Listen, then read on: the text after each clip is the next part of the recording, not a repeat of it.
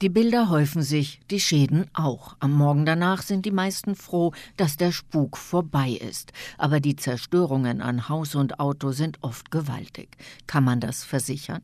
Roland Franceschini von der Allianz Versicherung. Das beschäftigt uns derzeit auch sehr, weil wir sehr viele Schadensfälle haben, sowohl im Bereich Auto, Fahrzeuge als auch im Bereich leider Hausversicherungen. Bei Autos sind derartige Versicherungen bereits recht üblich, meint auch der technische Leiter des Raiffeisenversicherungsdienstes Norbert Spornberger. Bei den Kfz-Versicherungen unter dem Zusatzblock Zusatzgarantien Elementarereignisse kann man eigentlich standardmäßig schon seit Jahren, ist natürlich ein Optional, auch den Niedergang von Erdmassen, Überflutungen, Einbruch von Erdschichten versichern. Hagelversicherungen für das Auto gibt es bereits seit etwa zehn Jahren als Option standardmäßig. Die Dellen sind sehr unschön und die Reparatur ist teuer. Aber auch gegen andere Unwetter lassen sich immer mehr versichern, meint Franceschini von der Allianzversicherung. Die nennt sich Vandalenakte, soziopolitische Ereignisse und natürliche Ereignisse.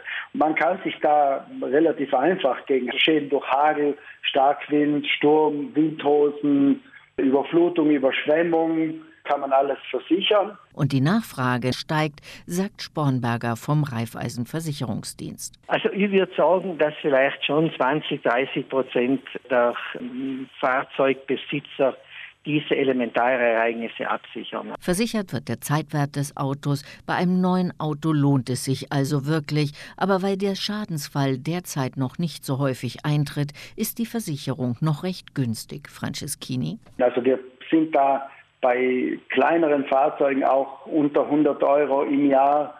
Bei größeren kann es auch einige hundert Euro betragen. Schwierig wird es bei Haus und Hof, mein Spornberger. Was private Häuser und Landwirtschaft anbelangt, muss man sagen, besteht standardmäßig im Moment kein Versicherungsschutz. Aber es geht auf Nachfrage. Da kann man auch Häuser versichern. Franceschini. Für Häuser, also was Überschwemmung, Überflutung, Starkregen, also die Italiener nennen das Bombe d'acqua, das können wir problemlos versichern.